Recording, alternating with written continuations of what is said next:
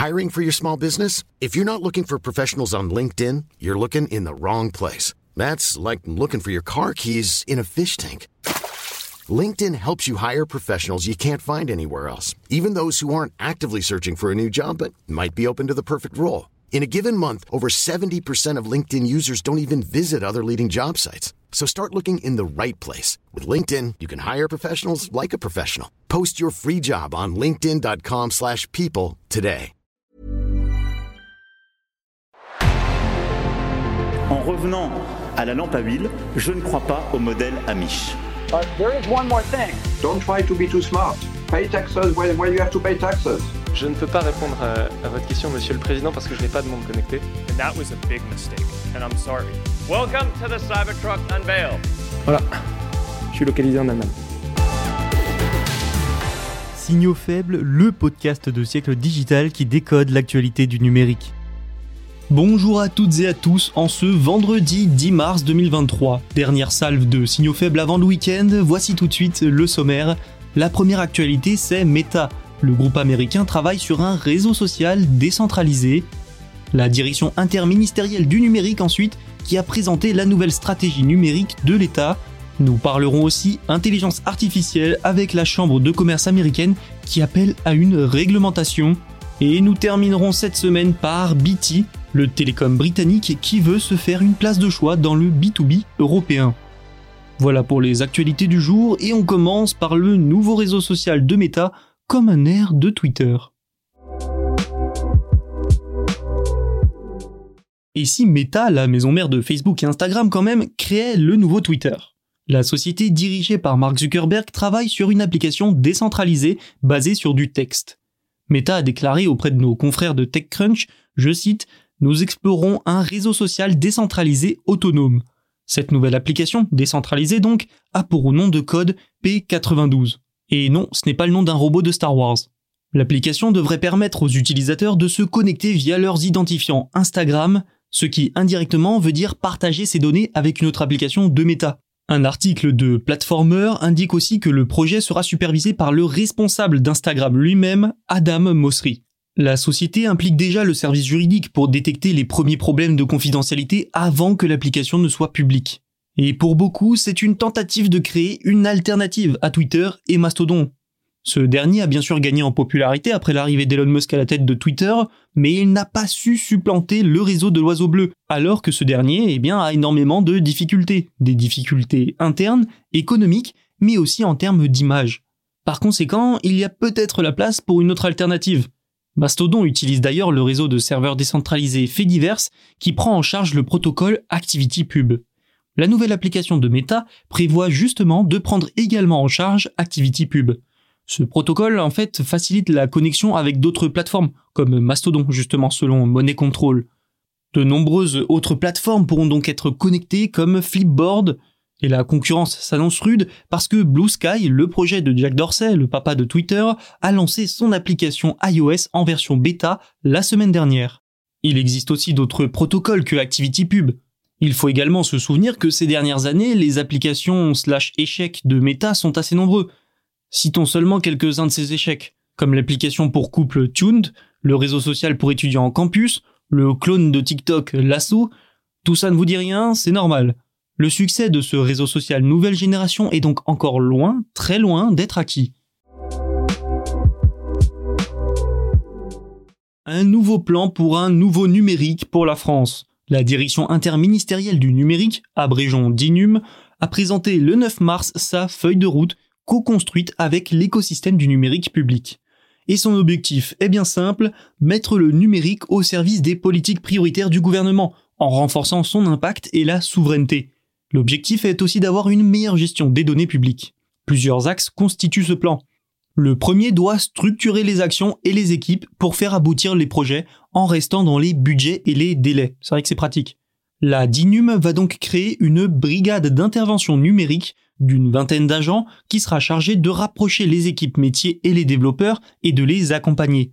Le deuxième axe, c'est faire de la donnée un levier d'efficacité de l'action publique. Cette fois, l'idée, c'est d'exploiter la donnée publique pour simplifier les relations entre l'État et les citoyens, de faire en sorte que l'administration anticipe les demandes des citoyens. Pour vous donner un exemple, ça peut passer par l'exploitation des données fiscales pour anticiper les risques de défaillance d'entreprise. La DINUM a déjà lancé en janvier un guichet de 10 millions d'euros pour un appel à projet sur la valorisation des données publiques. Le troisième axe, c'est la souveraineté. La DINUM veut des produits mutualisés au niveau interministériel, comme France Connect que vous devez connaître, le service d'identité numérique. Et enfin, le dernier axe, c'est celui des ressources humaines. La DINUM veut attirer, fidéliser, reconvertir, mais aussi former des collaborateurs. Une volonté qui entre dans le cadre de la réinternalisation des compétences souhaitées par le gouvernement d'Elisabeth Borne, qui a publié en février une circulaire sur le recours de l'État aux prestations informatiques. Aujourd'hui, la DINUM dispose de 180 personnes, insuffisant pour tenir ses nouveaux objectifs.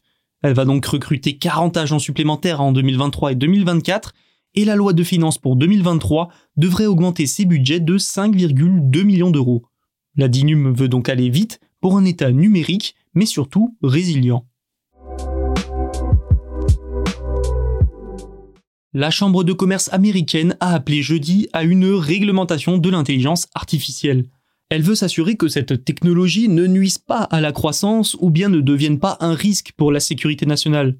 Cette volonté a sans doute été influencée par l'émergence et la démocratisation de ChatGPT. Le robot conversationnel suscite autant d'éloges que d'inquiétudes, y compris chez les législateurs américains.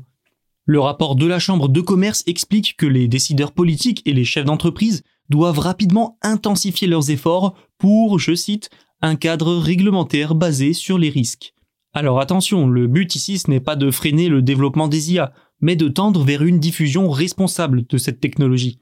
La Chambre affirme aussi que l'IA devrait ajouter 13 000 milliards de dollars à la croissance économique mondiale d'ici 2030.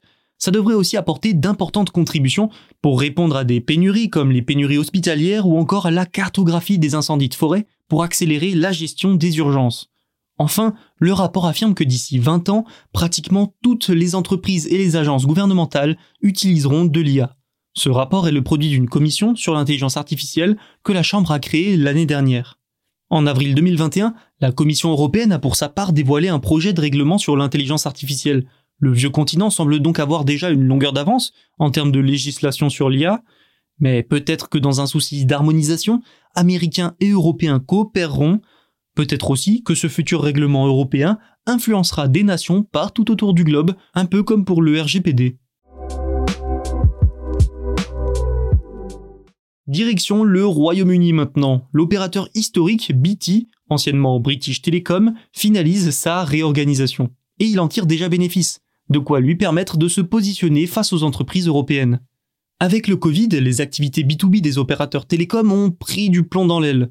Le téléphone a été supplanté par Teams, l'informatique s'est envolée pour être hébergée sur plusieurs clouds à distance, ce qui entraîne de nouveaux besoins de cybersécurité, le problème, c'est que toutes ces nouvelles activités rapportent moins aux opérateurs.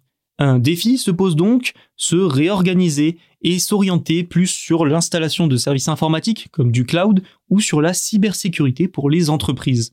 Dans cette optique, BT est en train de fusionner ses activités entreprises et internationales, désormais nommées BT Business. Cette nouvelle entité pèsera 8,5 milliards de livres sterling de chiffre d'affaires, mais ce qui est intéressant ici, c'est surtout les économies réalisées, vous l'aurez compris. Résultat, 100 millions de livres sterling d'économies. En France, Orange vient de présenter son plan pour 2025. Le groupe britannique, lui, a préféré prendre les devants et s'est mis au travail dès 2018.